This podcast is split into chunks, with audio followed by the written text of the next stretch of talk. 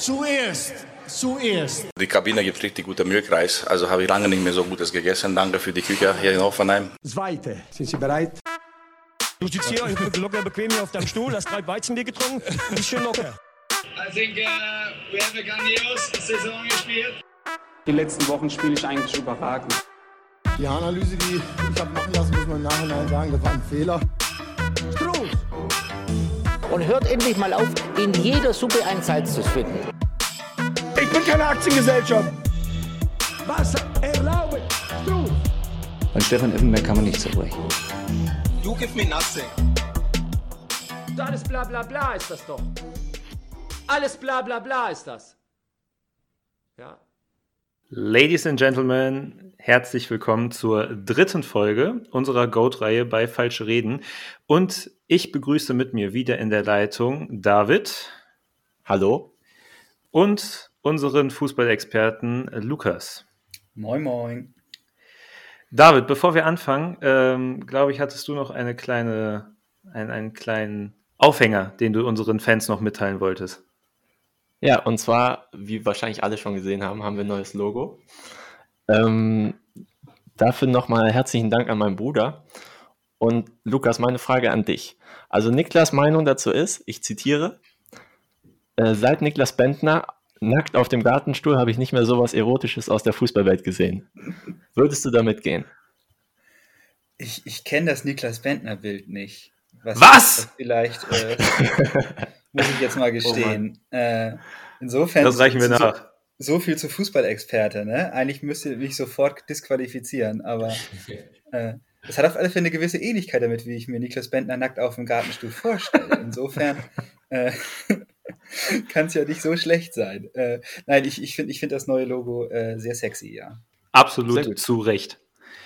Ähm, nee, und damit jetzt auch mal ähm, zum tatsächlichen Inhalt unserer Folge. Denn natürlich ist nicht unser neues Logo äh, der Goat, obwohl schon ein bisschen in der Historie unserer Logos schon.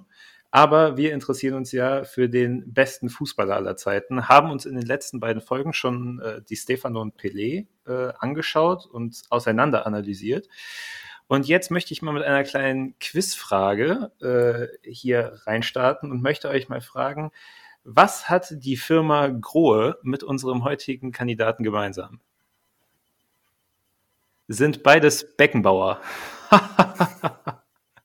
Bitte an der Stelle einen kleinen Tusch für mich einbauen. Für den Joke habe ich lange gearbeitet.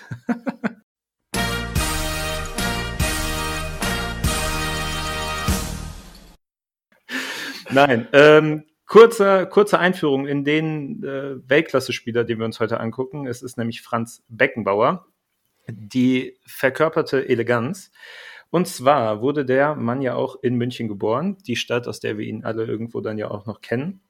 Hat das Fußballspielen bei einem kleinen Verein, bei dem SC 1906 München angefangen, bevor er dann 1959 zu den FC Bayern Junioren gewechselt ist. Und da kennen wir natürlich alle diese legendäre Geschichte, wie er beim Spiel gegen 1860 München eine Watschen gekriegt hat von einem Gegenspieler und sich deswegen dagegen entschieden hat, zu 1860 zu wechseln. Ironischerweise hieß der Spieler, der ihm diese Backpfeife gegeben hat, äh, Gerhard König. Ist insofern lustig, als dass diesen König heutzutage kein Schwein mehr kennt. Beckenbauer hingegen kennt die ganze Welt. Und ähm, Beckenbauer war dann auch 1965 beim ersten Bundesliga-Aufstieg der Bayern dabei. Und diese anschließende Phase, in der Bayern mehr und mehr zur besten Mannschaft Fußball Deutschlands, beziehungsweise ja auch dann irgendwann zur besten Mannschaft der Welt wurde und es bis heute einer der besten Mannschaften ist, dieser Weg lief parallel mit dem Weg Franz Beckenbauers. Der hat dann auch 1965 schon sein erstes A-Länderspiel bestritten, zum äh, 1966 zum ersten Mal Deutschlands Fußballer des Jahres geworden, ist er insgesamt viermal geworden. Ähm, dann natürlich die 70er Jahre, wo er auch zweimal den Ballon d'Or gewonnen hat, wo er mit den Bayern drei Meistertitel in Folge gewonnen hat, als erste deutsche Mannschaft äh, Europapokalsieger der Landesmeister geworden, 1972 Europameister, 74 Weltmeister im eigenen Land als Kapitän der Nationalmannschaft. Ähm, ist dann am Ende nochmal für drei Jahre zu New York Cosmos gegangen, an der Seite von Pelé gespielt, den wir ja schon äh, kennen aus der vorherigen Folge. Da auch dreimal Meister geworden. Dann nochmal, wenn mich jetzt nicht alles täuscht, zwei Jahre oder drei Jahre auch nochmal beim Hamburger SV dort auch nochmal deutscher Meister geworden. Also der Mann hat in seiner Karriere eine, also eine Karriere hingelegt, die seinesgleichen sucht, zahlreiche Titel eingeheimst, das später auch nochmal dann als Trainer, also war ja dann Teamchef, nicht Trainer der deutschen Nationalmannschaft, ähm, ist da dann mit Mario Zagallo und Didier Deschamps einer von nur drei Fußballern, die sowohl als Trainer als auch als Fußballspieler Weltmeister geworden sind. Hat mit Olympique Marseille noch eine französische Meisterschaft gewonnen, mit Bayern zweimal interimsweise noch irgendwelche Titel gewonnen. Also man konnte sagen, was der Mann anfasst, wird zu Gold. Ähm, alles, was dann ab dem FIFA-Exekutivkomitee kam, haben wir jetzt mal hier Stillschweigen drüber vereinbart. Auch das wurde zu Gold. Die Frage ist, mit wie viel Gold wurde es aufgewogen, aber egal. Das war der bessere ähm, Joke. Vielen Dank dafür. Ähm, genau. Und wir kommen heute eben genau zu diesem Spieler und wollen so ein bisschen versuchen einzuordnen, wo in der GOAT-Reihe, in der GOAT-Diskussion ist Franz Beckenbauer zu verorten. Und ich würde jetzt einfach mal mit einer steilen These starten. Und zwar würde ich behaupten, wenn wir drei eine Mindmap zu Franz Beckenbauer erstellen müssten, wäre eines der ersten Worte, die wir auf diese Mindmap draufschreiben würden, Libero. Und deswegen jetzt meine Frage an David. David, was macht ein Libero eigentlich? Ja, gute Frage. Also ähm, ich glaube, um den Libero zu verstehen, muss man so ein bisschen äh, sich erstmal die taktischen Feinheiten der damaligen Zeit, also Feinheiten in großen Anführungsstrichen der damaligen Zeit äh, anschauen. Das Prägende in der Defensive bei den meisten Teams waren halt sehr strikte Manndeckungen. Und der Libero ist dann in dem Fall quasi immer ein freier Spieler, der keinen direkten Mann zugewiesen bekommen hat und dann auf Höhe der Abwehr dahinter oder davor ähm, eben noch gegnerische Angriffe abfangen kann. Also quasi je nach Bedarf dann immer da aushelfen kann, wo äh, gerade Hilfe benötigt wird. Und Franz Beckenbauer war eben einer der ersten, die äh, diese Rolle so bekleidet haben, was auch insofern interessant ist, als dass er als Mittelfeldspieler angefangen hat. Wir haben ja uns zum Beispiel das Spiel von Deutschland gegen die Sowjetunion 1966 angeguckt, wo Beckenbauer eben noch den Mittelfeldspieler gibt, was er auch im WM-Finale 66 gemacht hat. Ähm, tatsächlich war dann aber, also die prägende Zeit von Beckenbauer ging dann erst los, als er äh, sich dazu entschlossen hat, äh, dann den, den letzten Mann zu geben. Ja, Lukas, was würdest du sagen, was war die prägende Charakteristik dann im Spiel von, von Beckenbauer als Libero? Den konnte nichts aus der Ruhe bringen. Es gibt kaum einen Spieler, der auf dem Spielfeld eine, eine solche Bierruhe ausstrahlt, egal welchen Druck er bekommen hat, egal vor welche Probleme er gestellt wurde. Der Mann ist, ist Pressing-Resistenz in Person für die Zeit umso mehr, aber auch, auch, auch für heutige Verhältnisse muss man sagen. Und ähm, dieses, dieses Selbstverständnis, mit dem der Typ an, an Fußball rangegangen ist, äh, was, was wirklich was, was Monarchistisches hat, ähm, hat, hat er auf seine Mannschaften übertragen.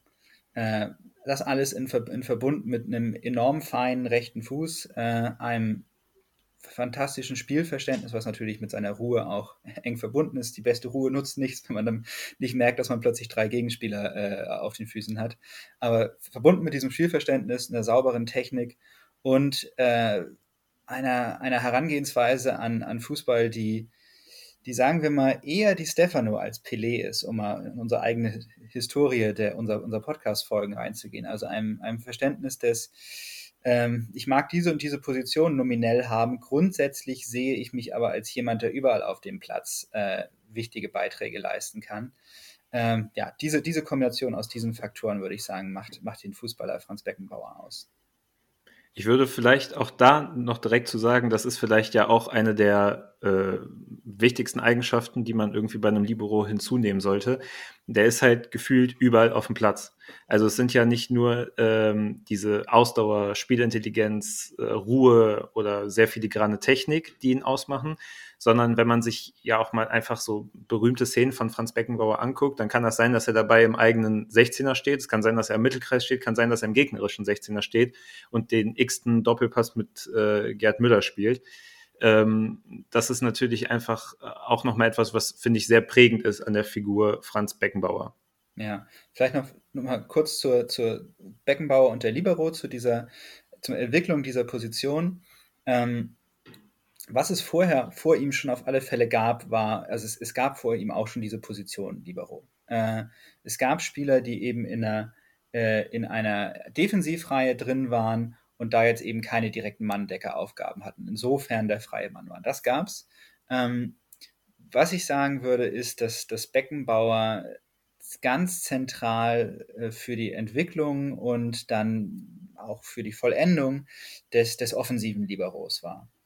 Also nicht der, der hinter der Abwehr steht und da nur ausputzt, was eben durch die Manndecker durchkommt, sondern der freie Mann, der im Spiel mit Ball bereit ist, ins Mittelfeld vorzurücken ähm, und dann sogar bis, bis, bis in den gegnerischen Strafraum vorzudrücken. Nicht notwendigerweise bei jedem Angriff, aber deutlich häufiger, als wir es heute bei den 99,99999 Prozent aller Innenverteidiger sehen, die vielleicht auch sich ab und an mal äh, ins Offensivspiel mit einschalten, wenn sie gerade für, für Pep Guardiola im, im äh, Winter 2021 spielen, auch ein paar Mal häufiger.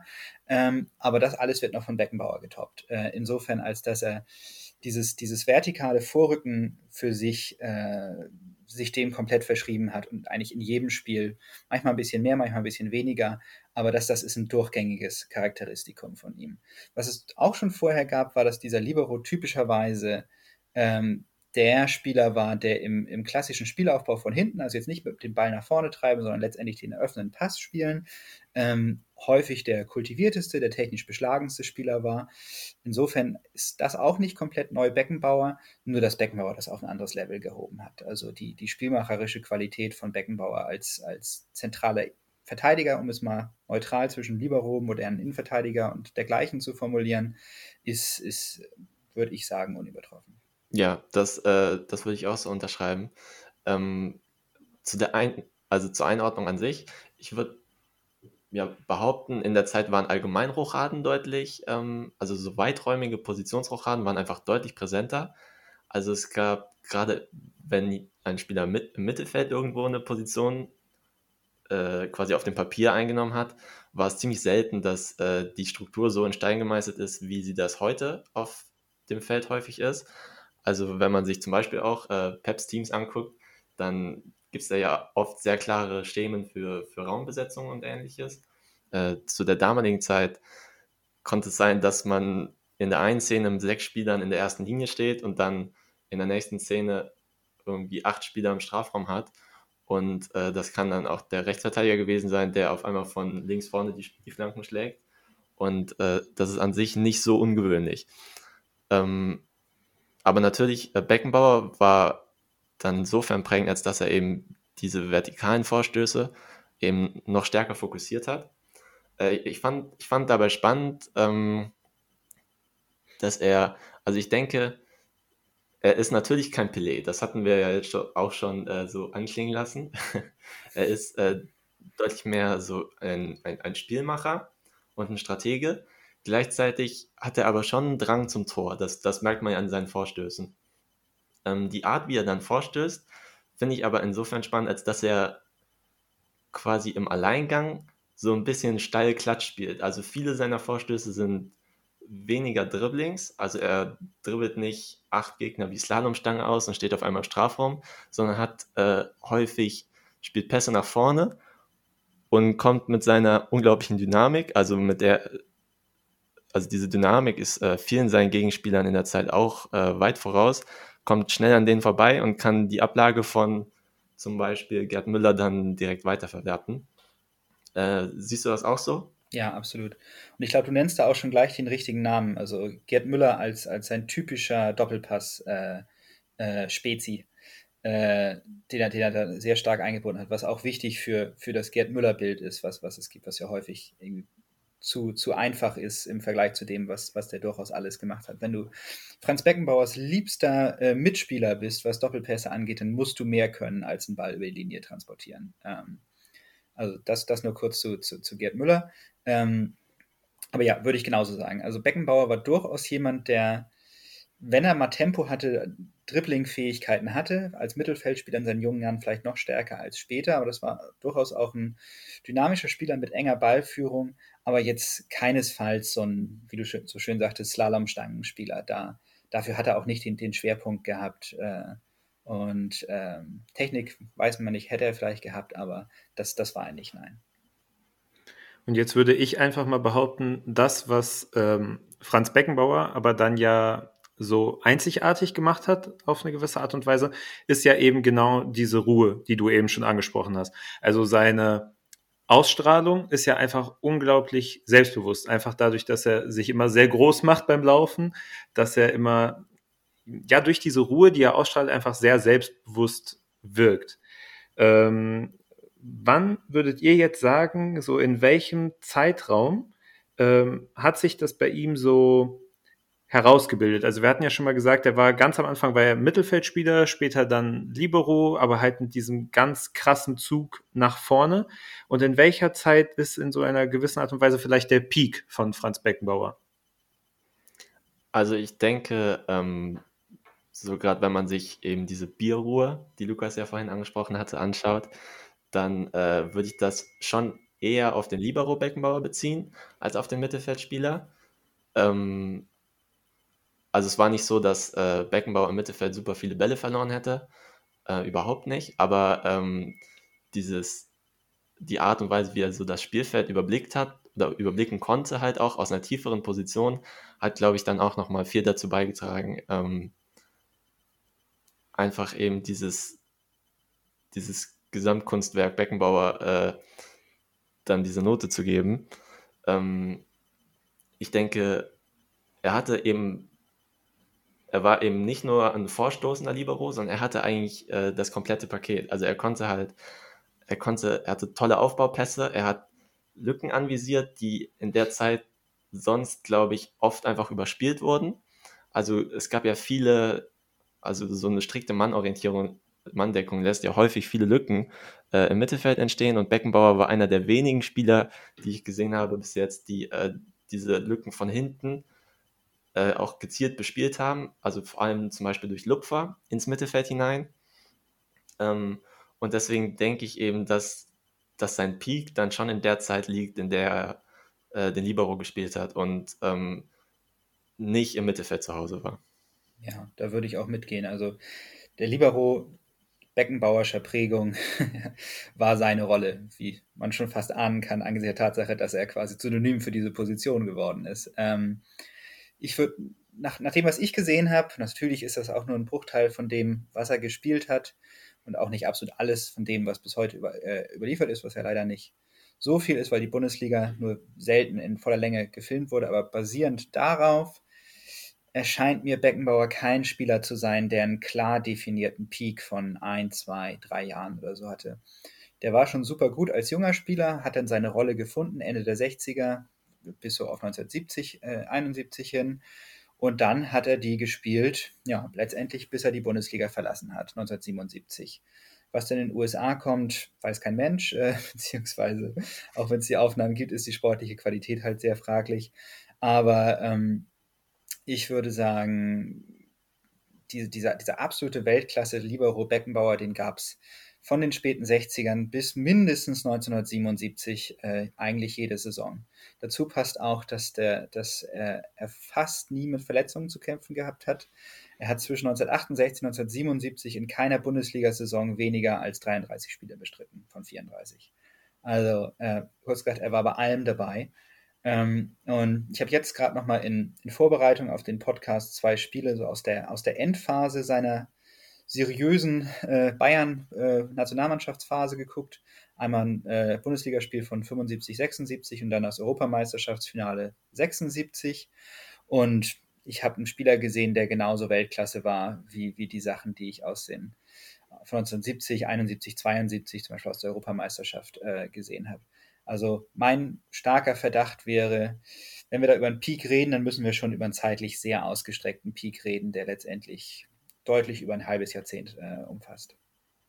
Okay, mal abgesehen äh, von dieser Peakzeit, hast du ja gerade gesagt, diese Position als Libero hat er dann sowohl bei den Bayern als auch in der Nationalmannschaft so Ende der 60er, Anfang der 70er Jahre gefunden. Das passt natürlich jetzt auch, wenn wir uns angucken, äh, was die erfolgreichsten Zeiten dieser Mannschaften waren, weil Bayern ähm, Anfang der 70er Jahre als erste deutsche Mannschaft drei Meistertitel in Folge, äh, 1972 Deutschland Europameister, 1974 Deutschland Weltmeister, 1974 auch die Bayern als erste deutsche Mannschaft Europapokalsieger der Landesmeister. Würdet ihr sagen oder würdet ihr vermuten, dass das ohne Beckenbauer nicht so gekommen wäre? Oder wären diese Mannschaften auch ohne den Libero Franz Beckenbauer genauso gut gewesen und hätten diese ganzen Titel gewonnen? Also, ähm, ich habe jetzt besonders von den Bayern-Titeln habe ich nicht besonders viel gesehen. Äh, allerdings ist es in dem, was so überliefert ist, ist es ja schon relativ klar, dass Beckenbauer die bestimmte, also die prägende Figur in dem, in dem Team war. Ich glaube, er war ja dann auch schon relativ früh, äh, sowohl in der Nationalmannschaft als auch ähm, bei Bayern eben Kapitän, weil er eben auch schon ziemlich früh äh, schon auf extrem hohem Niveau Erfahrung gesammelt hat. Also wie gesagt, er hat ja schon das WM-Finale 66 mit gerade mal 20 Jahren mitgespielt ähm, da war halt seinen ungefähr gleichaltrigen Kollegen, wie zum Beispiel Gerd Müller, dann doch nochmal ein paar Schritte voraus. Ähm, und Beckenbauer war eben auf jeden Fall der, der strategische Arm des Teams auf dem Feld. Also die Angriffe starten ja fast komplett alle bei, bei Beckenbauer. Und der versteht eben extrem gut, die Angriffe dann nach vorne zu lenken. Ist, wie Lukas gesagt hat, super pressingresistent. Also ihm passiert kaum ein Fehler. Ähm, sein Passspiel ist auch strategisch extrem gut, auch wenn es teilweise riskant wirkt. Ähm, ist es trotzdem ziemlich erfolgsstabil. Also er, er kommt sehr auch, auch in Räume rein, in die andere, glaube ich, nicht reinkommen würden mit ihrem Passspiel. Ähm, ich meine, er spielt ja auch viele Außenrisspässe, womit er dann quasi auch eine Range abdecken kann, die man als Rechtsfuß äh, vielleicht sonst nicht erschließen kann. Ähm, auch wenn sein Linker ziemlich gut zu sein scheint. Also gegen die Sowjetunion hat er da ein schönes Tor geschossen. Äh, aber dennoch denke ich, dass ähm, ohne Beckenbauer Deutschland in, und Bayern in der Phase wahrscheinlich nicht so erfolgreich gewesen wären. Also da stimme ich zu. Ähm, es gibt ja von, von Beckenbauer selbst die Aussage, dass, äh, dass Gerd Müller der wichtig, wichtige äh, Unterschiedsspieler gewesen sei, der letztendlich dafür verantwortlich ist, dass der FC Bayern all diese Erfolge bekommen hat. Ähm, ich würde auch sagen, bei, äh, auch, auch, wenn natürlich die, die Rolle von Müller riesig ist, sagt, ist das auch eher als, als Aussage unter Freunden, als Kompliment unter Freunden von Beckenbauer zu sehen. Ähm, Beckenbauer, was man vielleicht auch dazu sagen muss, der hat für Bayern auch schon früher Libero gespielt als für die, für die deutsche Nationalmannschaft. Also schon, schon noch in den 60ern hat er für Bayern Libero gespielt. Ähm, und in dieser Funktion, also schon als klassischer Beckenbauer, sehe ich ihn als einen Spieler, der, der sowohl so Unterschiedmomente generieren kann, insbesondere natürlich, wenn er nach vorne rückt, ähm, um, um dann gerade mit dem Außenriss irgendwie tödliche Pässe zu spielen, ab und an auch mal ein Tor zu schießen, wobei er davon gar nicht so viele gemacht hat, muss man, muss man sagen, für jemanden, der sich so stark nach vorne eingeschaltet hat. Ähm, aber insbesondere ist er einer, der, das hatte ich ja auch irgendwie in meinem, meinem Anfangsstatement kurz erwähnt, der seiner, seiner ganzen Mannschaft einfach eine, eine gewisse spielerische Klasse mitgeht. Also der ist jemand, der, der nicht nur selber gut ist, sondern der, der Mannschaften insgesamt gut macht. Ähm, eine Mannschaft mit Beckenbauer im Team kann spielerisch nur so schlecht sein. Äh, das, äh, schlechter wird es dann irgendwann nicht, weil er einfach da ein gewisses Level garantiert. Äh, insofern würde ich sagen, auch wenn die Bayern selbstverständlich eine Mannschaft waren, die, die diverse Weltklasse-Spieler auf ihrem Höhepunkt hatten, dass er schon der, der Fixpunkt dieser Mannschaft war. Und letztendlich ist es immer Spekulation, hätten sie auch ohne ihn klar. Aber wenn man schon der Fixpunkt, der wahrscheinlich individuell beste Spieler ist und jemand, der als Kapitän, als prägender Spieler für den ganzen Spielstil quasi der FC Bayern doch irgendwie ist, auch wenn es ein, ein Star-Ensemble war, wenn man über einen sagen kann, ohne ihn hätten sie das nicht geschafft, dann über Beckenbauer. Ich finde ähm, diesen Begriff Fixpunkt sehr, sehr treffend bei, bei Beckenbauer. Ich finde, er ist tatsächlich ein Spieler, der, der den Ball ja quasi anzieht, der das Spiel auch extrem an sich reißt. Ähm, jetzt mal abgesehen davon, ob ähm, Beckenbauer jetzt, also wir müssen uns nicht drüber streiten, den, den Einfluss auf die Mannschaften, in denen er gespielt hatte, hatte er zweifellos. Ähm, die Frage ist jetzt natürlich, inwiefern müssen wir Beckenbauer zwischen diesen ganzen Weltklasse-Spielern als Einzelspieler bewerten? Und ähm, da hatten wir uns auch schon im Vorgespräch die Frage gestellt, ist Franz Beckenbauer möglicherweise der beste deutsche Fußballspieler aller Zeiten? Erstmal ist es, glaube ich, interessant, dass Beckenbauer auch immer viele ähm, Synergien hervorgerufen hat. Also ich glaube, Beckenbauer war jemand, der seine Mitspieler besser machen konnte, aber der auch von sehr guten Mitspielern profitiert hat.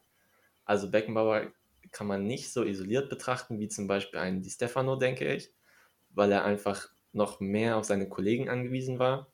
Also zum Beispiel gab es ja diese weltberühmten ähm, Rochaden mit Netzer gegen, gegen England oder allgemein in der Zeit.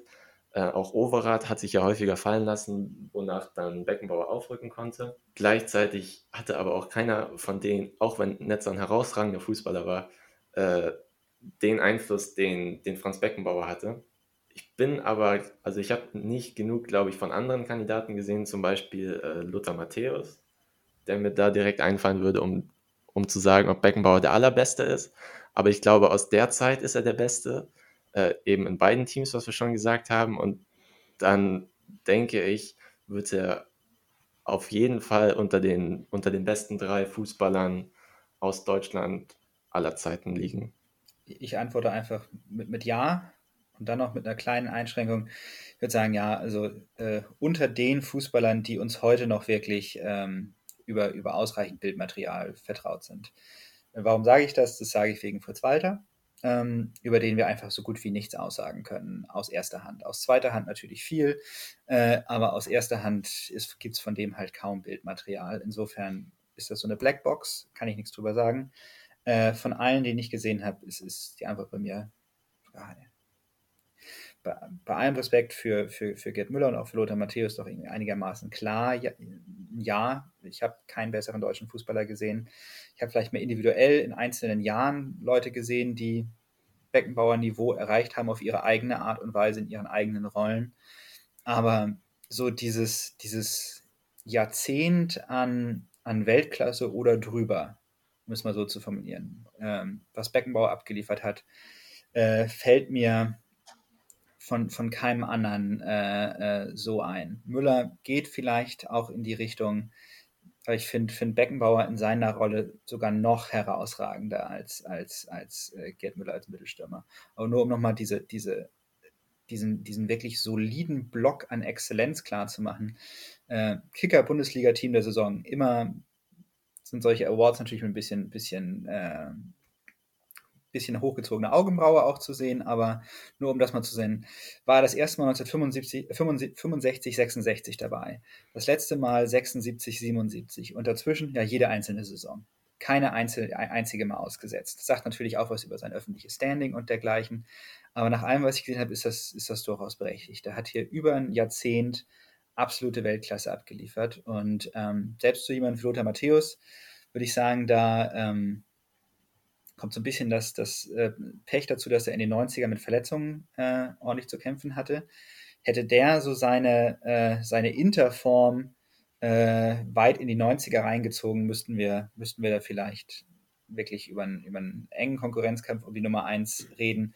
So, auch wenn natürlich solche Vergleiche immer ein bisschen unseriös sind, würde ich tatsächlich einfach mit Ja antworten. Franz Beckenbauer ist für mich der beste deutsche Fußballer aller Zeiten.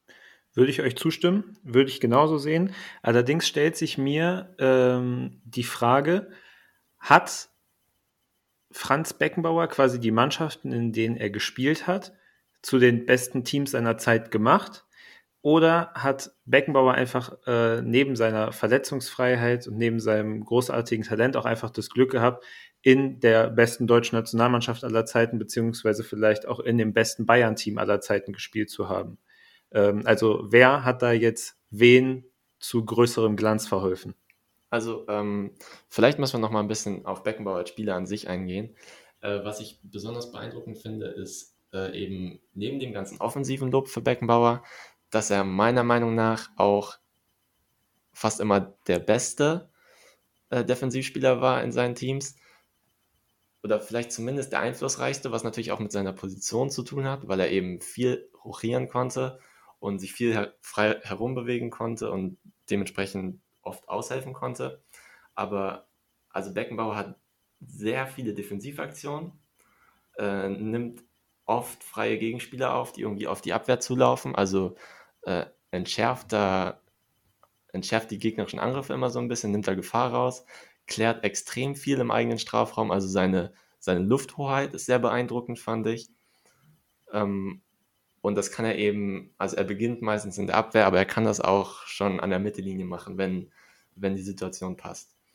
Und äh, eben dieser defensive Impact neben dem offensiven, den wir schon beschrieben haben, finde ich, macht ziemlich klar, dass äh, Beckenbauer, also natürlich profitiert man immer davon, wenn man in einer guten Mannschaft spielt. Aber Beckenbauer war keiner, der da in irgendeiner Phase mitgetragen wurde, sondern er war eine der, der großen Säulen dieser Teams.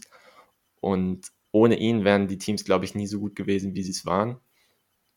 Äh, ob das Team, das, also die deutsche Nationalmannschaft zu der Zeit, die beste deutsche Nationalmannschaft aller Zeiten ist, finde ich auch eine spannende Frage. Ähm, von den Namen her würde ich auch sagen, ja.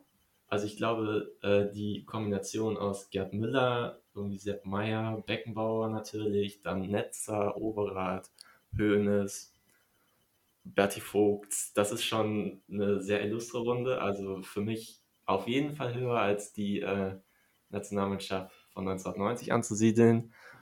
Ähm, 54 ist natürlich deutlich schwieriger einzuschätzen, auch, auch bei Fritz Walter zum Beispiel. Ähm, aber so von dem Niveau her ist das, ist das interessanterweise, finde ich, trotzdem keine so dominante Elf, wie man das dann erwarten würde. Also die Nationalmannschaft zu der Zeit war ja häufig dann irgendwie doch Außenseiter, also hat sich nicht als, als den Favoriten gesehen. Ähm, ich finde, das macht es spannend, aber ich glaube trotzdem, dass die Nationalmannschaft zu der Zeit das beste Team, also das beste deutsche Auswahlteam aller Zeiten war. Ja, also nochmal kurz zur, zur, zur Rolle von Beckenbauer in diesem Team und inwiefern ähm, er auch von, von einer sicherlich überragenden Generation des deutschen Fußballs, gerade verglichen mit den Jahren der, der Post-Beckenbauer-Ära, der, der späten 70er und frühen 80er, äh, sicher einer überragenden Generation die Generation quasi direkt vor Beckenbauer, also wo Beckenbauer schon ein wichtiger Spieler war, aber eben noch nicht der prägende äh, Libero insgesamt. Zum Beispiel die, die 1970er Mannschaft war auch absolut fantastisch, wo er äh, eben noch nicht, noch nicht der zentrale Lenker war. Ähm, insofern ja, äh, ist er jemand, der in, natürlich in der Zeit gespielt hat, wo er überragende Mitspieler sowohl auf, auf Vereinsniveau als auch in der Nationalmannschaft hatte, die sich auch personell dann heftig überschnitten haben. Jedoch, wenn man sich das tatsächlich mal anguckt, die Spiele, dann sieht man bei Beckenbauer keinesfalls jemand, der irgendwie mitgeschwommen ist. Sondern, um mal, um mal irgendwie die, die, die äh, maritimen Metaphern weiterzutreiben, er war der Bademeister. Äh, das waren seine Teams. Äh, er, er war spätestens ab 72 äh, definitiv der Chef der Mannschaft. Ähm, der, der die Mannschaft nach seinem Spielstil geformt hat, auch wenn andere einflussreiche Spieler wie Overath und, und Netzer zum Beispiel natürlich auch irgendwie ihren, ihren Fußabdruck hinterlassen haben, aber es waren letztendlich Beckenbauers Teams. Natürlich kann man sagen, ja, auch ohne ihn ähm, äh, hätten die vielleicht Erfolg gehabt und Beckenbauer selbst in der Mannschaft, die überhaupt nicht zu ihm passt, ja, schwierige Sache.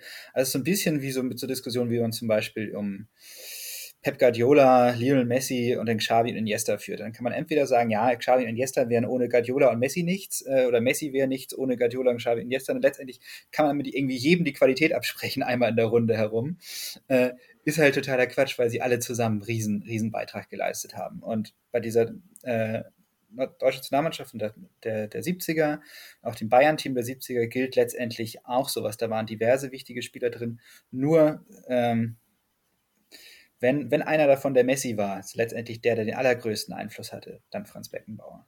Das ist meine Aussage. Ähm, ich würde es tatsächlich, glaube ich, auch so sehen. Also auch euch da beiden wieder zustimmen.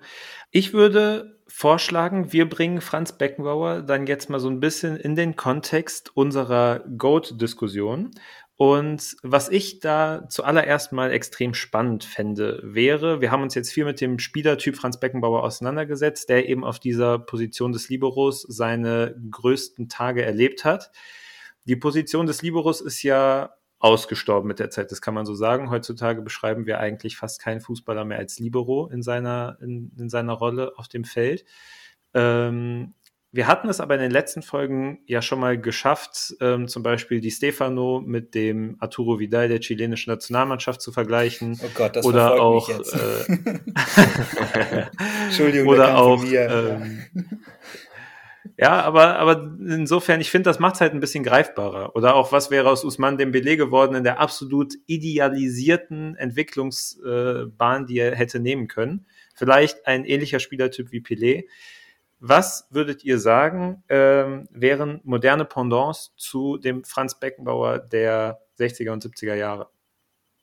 Also ich denke, Lukas hat ja schon am Anfang angesprochen, dass ähm, auch wenn es immer mal wieder jetzt so aufrückende Innenverteidiger gibt, dass das mittlerweile eigentlich so gut wie ausgestorben ist. Also selbst Innenverteidiger, die für ihren Offensivdrang heutzutage bekannt sind, stoßen halt bei weitem nicht so weit nach, also nicht so konstant nach vorne, wie, wie Beckenbauer das eben zu seiner Zeit getan hat.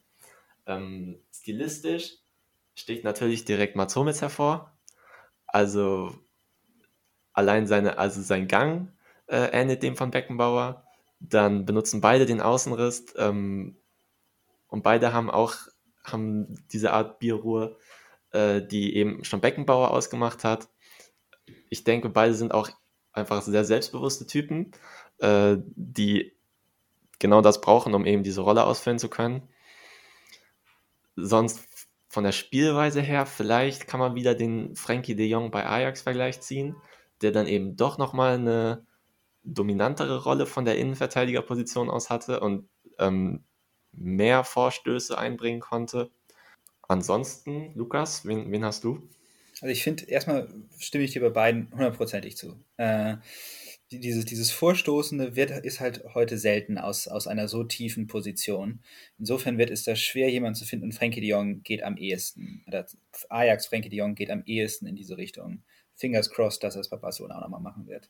Äh, und ja, was, was, das, was das Passspiel von hinten äh, angeht, ist mal mindestens im deutschen Kontext, aber wahrscheinlich auch ich würde auch fast sagen international.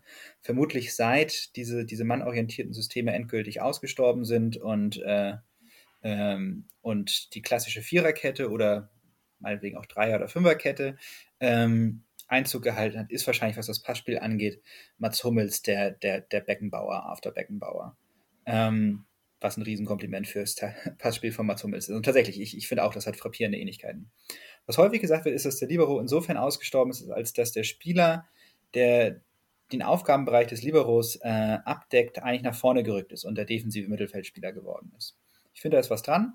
Ähm, wenn man das mal nimmt, dann ist, ist Sergio Busquets ein, ein glaube ich, Referenzpunkt unter anderem für diese Pressing-Resistenz für dieses ist mir völlig egal, ob zwei Leute im, im zwei Meter Umkreis sind. Ich bewege mich heraus und bringe den konstruktiven Pass an den Mann.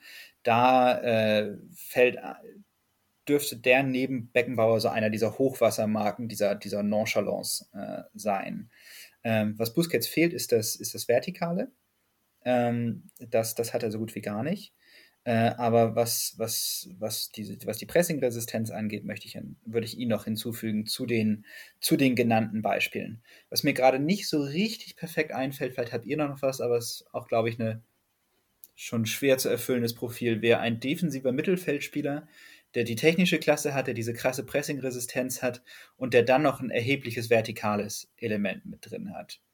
Das, ich finde es selber schwierig, ähm, da an jemanden zu denken. Ähm, da, also klar, Frankie de Jong als defensiver Mittelfeldspieler an seinem besten Tag ist das vielleicht mal gewesen oder ist es auch aktuell? Hat er aktuell gar manchmal ein paar sehr gute Spiele bei Barcelona drin gehabt, könnte es irgendwann werden. Aber jetzt so andere Spieler, die quasi im defensiven Mittelfeld so dieses, dieses Busquets-Paket gleichzeitig noch mit dem Vertikalen von Beckenbauer verbinden, ähm, ja, kann sein, dass das eine Leerstelle ist, wenn euch da jetzt nicht auch noch spontan jemand einfällt. Ist schwierig. Also ich glaube allgemein äh, ist es ja so, dass viele von den Spielern in der frühen Goat-Debatte, also so die Stefano, Beckenbauer, Cruyff, denke ich auch, äh, dass die ja auch irgendwie Ein-Mann-Teams waren.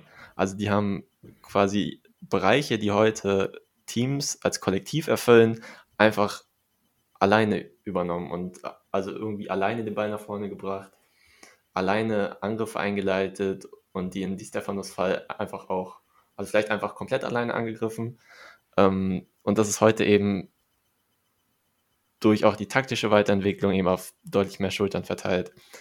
Ähm, vielleicht, wenn man sich nicht so sehr auf äh, die defensive Note von Beckenbauer konzentriert, könnte man als Komplettpaket vielleicht bei Pogba ankommen, der, glaube ich, also dazu fähig ist, fast jede Rolle zu spielen. Mhm. Er hat diese Busquets-Rolle jetzt nicht so oft gespielt, aber ich glaube vom, also so von dem Fähigkeitenprofil, was Beckenbauer hat, was ja eben unheimlich äh, weit ist, also das super viel umfasst, kommt ihm da vielleicht Pogba relativ nah. Aber, aber wie du sagst, es ist super schwierig, äh, eben so einen tiefen Sechser mit vertikaler Note zu finden. Also irgendwie ja. Xabi Alonso, der dann beim Angriff noch äh, in den Strafraum mit reinrückt, gibt es ja. einfach nicht so oft, glaube ich. Genau. Aber Pogba Und, ist spannend. Ja, finde find ich, ich, Also ich, ich finde ähm, tatsächlich, also bei mir scheitert es ehrlich gesagt ein bisschen daran, dass ich halt immer an dieser Aura von Beckenbauer hängen bleibe. Deswegen bin ich halt auch dann sehr schnell bei Mats Hummels, weil die haben ähnlichen athletischen Körper, ähm, die haben eine ähnliche Ruhe am Ball, ähm, auch natürlich ähnliches Passspiel, gerade durch diesen charakteristischen Außenriss. Ähm, aber da würde mir dann tatsächlich auch wiederum, ähm, die, also der hat halt einfach nicht diese Risikofreudigkeit, diese Dribbelfreudigkeit, die dann äh, ein Frankie de Jong hat. Frankie de Jong hat dann aber halt nicht diese Erhabenheit, in Anführungszeichen. ähm, deswegen finde ich Pogba in dem Sinne ganz interessant, als dass der ja wirklich, also Pogba ist ja ein grandioser Fußballspieler. Ähm, wenn man den vielleicht so ein bisschen mehr in in Mindset von Sergio Busquets bringen würde. So ein bisschen runtergefahren, sage ich mal einfach. Und der alle seine Fähigkeiten ausspielen könnte in einem System, was ja dann auch irgendwie für Pogba arbeitet. Ähm, also im Optimalfall nicht unter Jose Mourinho. Dann äh, könnte ich mir tatsächlich vorstellen, dass Pogba vielleicht nah rankommt. Ja, ja ich, ich, ich finde die Frage, also ich finde das spannend, ähm, weil das so ein bisschen suggeriert, dass Beckenbauers Rolle heutzutage nicht mehr, also die des Liberos wäre, also das hast du ja eben auch schon gesagt, Lukas. Aber das geht dann schon fast so ein bisschen Richtung Box-to-Box. Mittelfeldspieler habe ich das Gefühl. Ja. Also um halt seine, äh, um halt seine Vorstöße einzufangen, muss man dann eben schon dieser zentrale Mittelfeldspieler sein, der eben alles macht. Das ist schon ja. krass. Der vertikale Part in der Doppelsechs zum Beispiel, ne? Das, an, sowas ja, denkt man. Ja. Ja, ja, Ich finde den Pogba-Vergleich auch sehr interessant. Natürlich, Pogba hat, hat körperlich andere Möglichkeiten, aber gut, da hat sich der Fußball auch einfach weiterentwickelt. Ne? Das muss man, muss man auch zum, zum Hummels-Vergleich sagen. Ich kann es jetzt nicht beschwören, aber ich glaube, Hummels ist 20 Kilogramm schwerer. Was, was, was äh, einfach andere körperliche Anforderungen an, an, an Defensivspieler heute ausdrückt. Ähm, äh, Beckenbauer war auch für seine Zeit keine Kante der, der war zwar nicht so schmächtig, wie er, wie er heute aussehen würde, wenn er sich, wenn er sich auf dem, auf dem Fußballplatz gegen heutige Profis äh, per Zeitmaschine stellen würde. Also für seine damalige Zeit ging das noch, aber so diese, diese, diese doch gewisse brachiale Körperlichkeit, die heute fast jeder Innenverteidiger ein Stück weit zumindest braucht, die, die ging Beckenbauer ab. Ja, also einen Vergleich hätte ich noch, äh, Toni Kroos. Und ähm, du hast ja vorhin schon gesagt, dass seine Pressing-Resistenz auch für heutige Standards sehr hoch war. Ähm, wie würdest du ihn da dann, wenn er aus der Zeitkapsel treten würde, heute ungefähr einschätzen? Eigentlich Weltklasse. Also äh, natürlich ist das immer schwer, man muss gucken, irgendwie, äh, es ist ein komplettes Science-Fiction-Szenario, aber letztendlich ähnelt da ja das, das Spiel der, der äh, Manndeckung in gewisser Weise dem modernen Hochpressing-System. Insofern, als dass du eben damit rechnen musst, auch relativ weit hinten im Spielaufbau schon direkten Gegner auf den Füßen zu haben. Und da würde ich sagen, hat sich die Anforderung an, an oder ist das Bild für einen Spieler wie Beckenbauer, wenn er da aus der Zeitkapsel tritt, nicht so viel anders äh, wie, äh, also nur in diesem einen Aspekt natürlich, wie damals. Ähm, anders wäre es wiederum gewesen in Zeiten wie zum Beispiel Zeiten der 90er oder auch der 2000er, wo der Fußball zwar schon deutlich ähm, mehr auf die, auf die Zonendeckung äh, äh, fokussiert war, aber gleichzeitig eben diese Hochpressing-Systeme noch, noch, noch die große Ausnahme waren.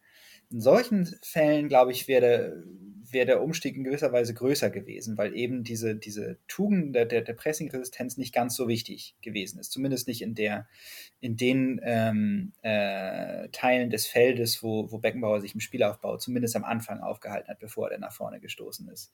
Also es ist eh eine, eine interessante Lehre, die ich jetzt nochmal gemacht, äh, die, die ich, oder eine interessante Erkenntnis für mich zumindest, die ich jetzt mal gemacht habe, wo ich mir ähm, zwei, zwei Beckenbauer-Spiele aus den mit, mit 70ern angeguckt habe.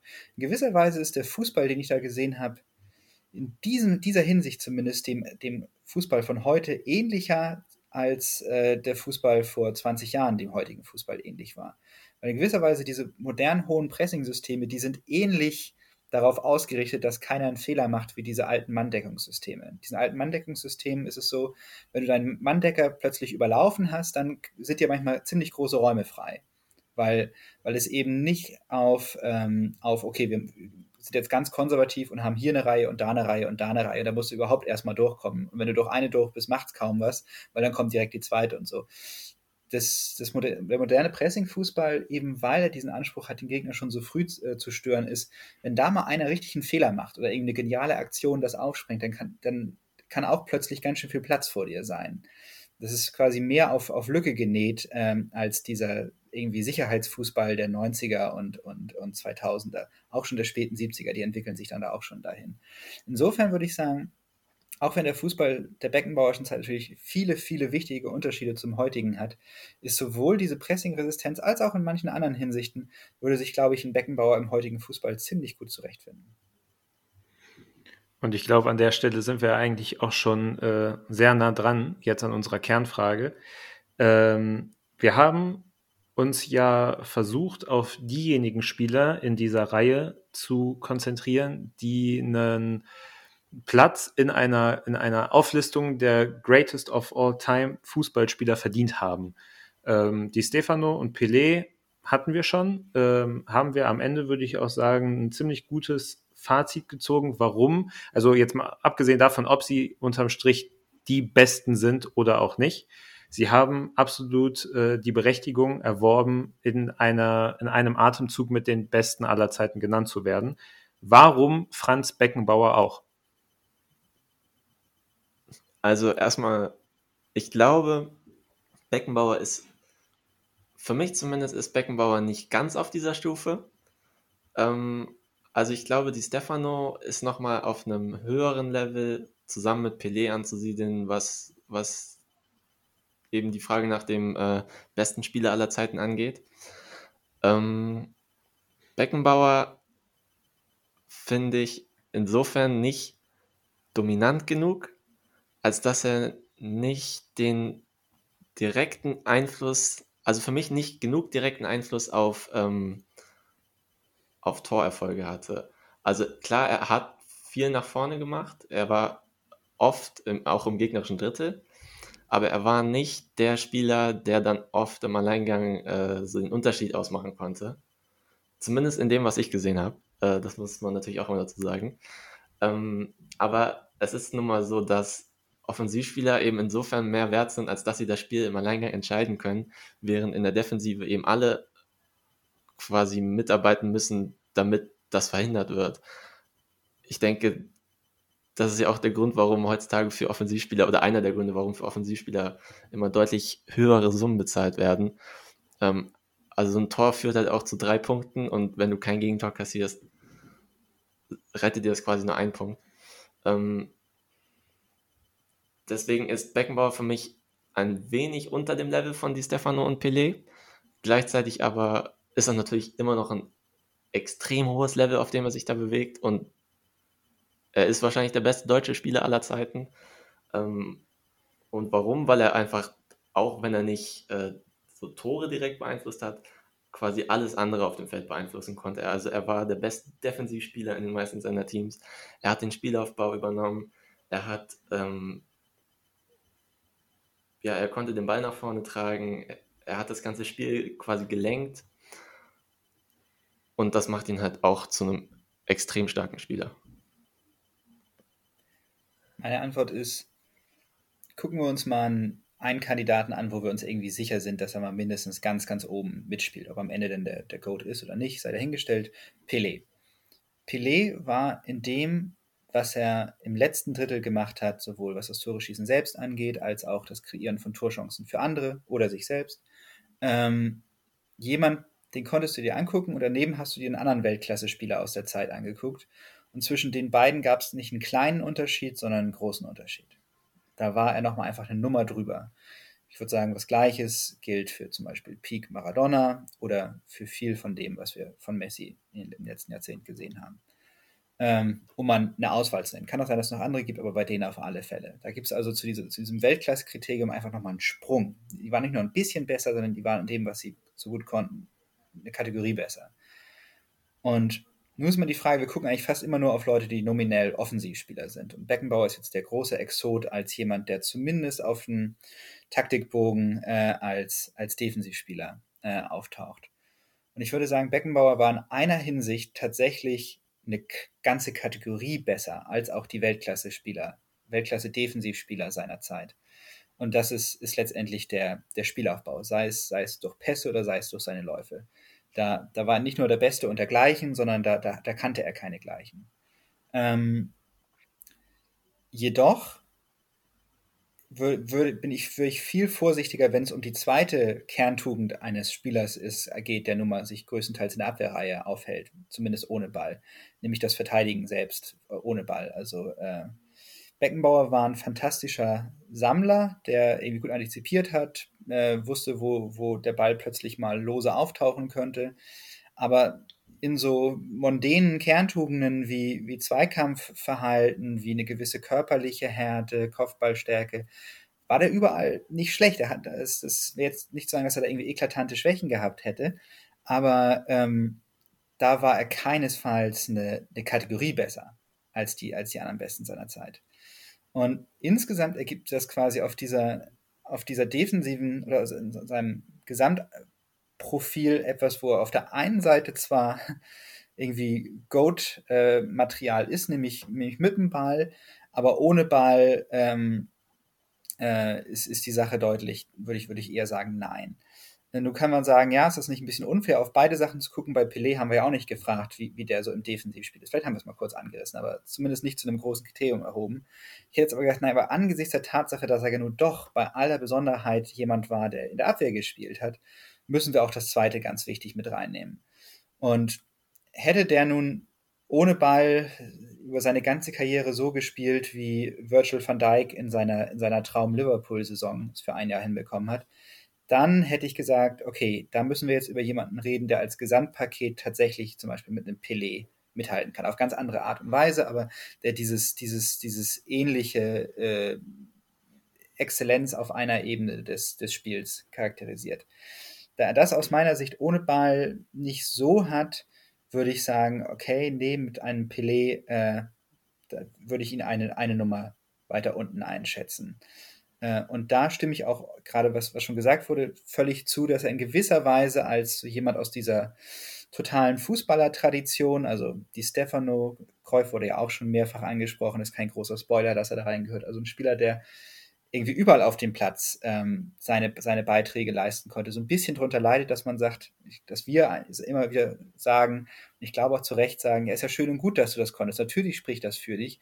Aber letztendlich, wenn wenn ein Spieler wie zum Beispiel Pelé oder wenn wir später über Maradona oder Messi reden, äh, eben in einem bestimmten Teil des Spiels nochmal viel krasser über, überragend ist, eben nochmal andere Maßstäbe setzt, äh, zum Beispiel im letzten Drittel oder bei Be Beckenbauer wäre es dann das letzte Drittel, dann ähm, ist, das, ist das tendenziell noch höher ein, einzuschätzen als ein Spieler, der überall sehr, sehr gut war äh, aber eben nicht nirgendwo Pelé gut war oder Messi gut war. Ähm, insofern würde ich sagen, äh, gehört in die GOAT-Reihe der totalen Fußballer rein. ist aber unter den äh, im Vergleich zum etwas spezialisierteren Pelé, so schwer dieser Vergleich ist, würde ich ihn ein bisschen niedriger einschätzen. Wie gesagt, hätte er defensiv ein noch krasseres Komplettpaket, wäre er ohne Ball noch, noch besser, dann hätte ich gesagt, okay, der ist quasi der, der Pelé des defensiven Drittels. So wie es insgesamt jetzt sich mir präsentiert, würde ich da eine Stufe vorher aufhören. Also nein, aus meiner Sicht ist Beckenbauer zwar vielleicht der, der G-Goat, der German Greatest of All Time, aber nicht der, der internationale. der G-Goat. Das finde ich gut. Ähm, ich kann deiner Begründung da auch voll folgen. Ähm, Sehe ich auch, also ich muss sagen, äh, ich habe es mir jetzt am Anfang nicht so detailliert erklären können. Ich habe ähm, mir auch irgendwie gedacht, ja, also Beckenbauer hat es schon echt krass drauf. Also war von mir auch auf jeden Fall unterschätzt. Ähm, aber er ist halt noch, noch mal irgendwie eine andere Kategorie dann vielleicht doch als ein Pelé. Ich finde, es, also es ist auf jeden Fall schwieriger, Beckenbauer mit Pelé zu vergleichen, als Beckenbauer mit Di Stefano zu vergleichen. Und ich finde, bei Beckenbauer und Di Stefano ist halt der, der ganz große Unterschied, zumindest für mich, halt eben genau diese wirklich außergewöhnliche Ruhe, die die Beckenbauer ausstrahlt. Und ich glaube, diese Ruhe ist ja auch das, was man dann vielleicht, oder was wir, oder wir jetzt auch schon Aura oder Erhabenheit oder was weiß ich genannt haben. Und das ist ja auch dann das, was ihn ähm, so als eleganten Fußballer irgendwie in die Geschichte hat eingehen lassen. Ähm, ich denke, dadurch, dass Beckenbauer sowohl mit dem FC Bayern als auch in der deutschen Nationalmannschaft ähm, so mit die größten Jahre mitgemacht hat, hatte halt auch einfach eine gute Zeit erwischt, um ein verdammt guter Fußballer zu sein. Also auch da kommt ihm natürlich ein bisschen irgendwie die Zeit zugute. Und, und ich denke auch gerade deswegen hat er den, den Platz hier in dieser äh, Reihe verdient. Er hat halt eine Position quasi begründet. Also er ist, ähm, er ist, das hast du, glaube ich, auch schon mal vorhin gesagt, Lukas, er ist so dieses Synonym für Libero. Und ähm, das ist ja ein, also einen, einen unglaublich großen Einfluss hatte er auf das Spiel. Ähm, ein, ein toller Fußballer, wie gesagt, von mir auch bevor wir diese Folge hier gemacht haben, bevor ich mich darauf vorbereitet habe, äh, eindeutig unterschätzt. Er wird wahrscheinlich, wenn wir hier mal irgendwann mit fertig sind, nicht um den ersten Platz mitspielen, aber ähm, er hat seinen, seinen Status, äh, hier mal wenigstens eine Stunde lang besprochen worden zu sein, absolut verdient. Ja. Darf, darf ich noch ganz kurz einmal nachhaken, was für mich so ein bisschen dieses auf den Punkt bringt, was, was so die, ähm, was so die größten Defensivspieler angeht. Hätte Beckenbauer die Zweikampfhärte und die Zweikampfführung von Franco Baresi oder auch Paolo Maldini gehabt und dann gleichzeitig noch die Torgefahr von einem Passarella oder einem Ronald Kuhmann, dann wäre aus meiner Sicht äh, ein echter, echter Goat-Kandidat, nicht nur für diese Reihe, sondern da nochmal mindestens auf dem Treppchen, wenn nicht sogar ganz, ganz vorne. Hat er noch nicht gehabt. Schade. Meinst du, meinst du äh, er braucht die Torgefahr von Kuman oder braucht er vielleicht ein noch dominanteres Passspiel, was irgendwie noch direkter in Assists oder halt Treffern mündet?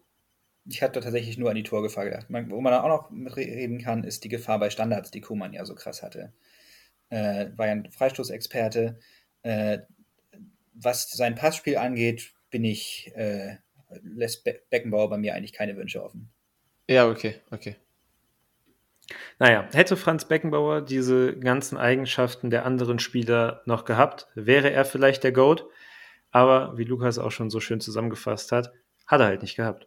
Insofern ähm, bleibt für Franz Beckenbauer vielleicht am Ende nur der Titel des G-Goats, aber mir hat es auf jeden Fall viel Spaß gemacht, äh, mich nochmal ein bisschen mehr in diese Beckenbauersche Zeit äh, reinzufuchsen, mir ein bisschen mehr vom Kaiser anzusehen. Und ich finde, das ist doch dann ein Resultat, mit dem wir gut leben können, oder? Absolut. Dann bedanke ich mich bei euch beiden für die Folge, freue mich schon auf die nächste und würde dann einfach mal bis dahin sagen, macht's gut. Ciao. Ciao.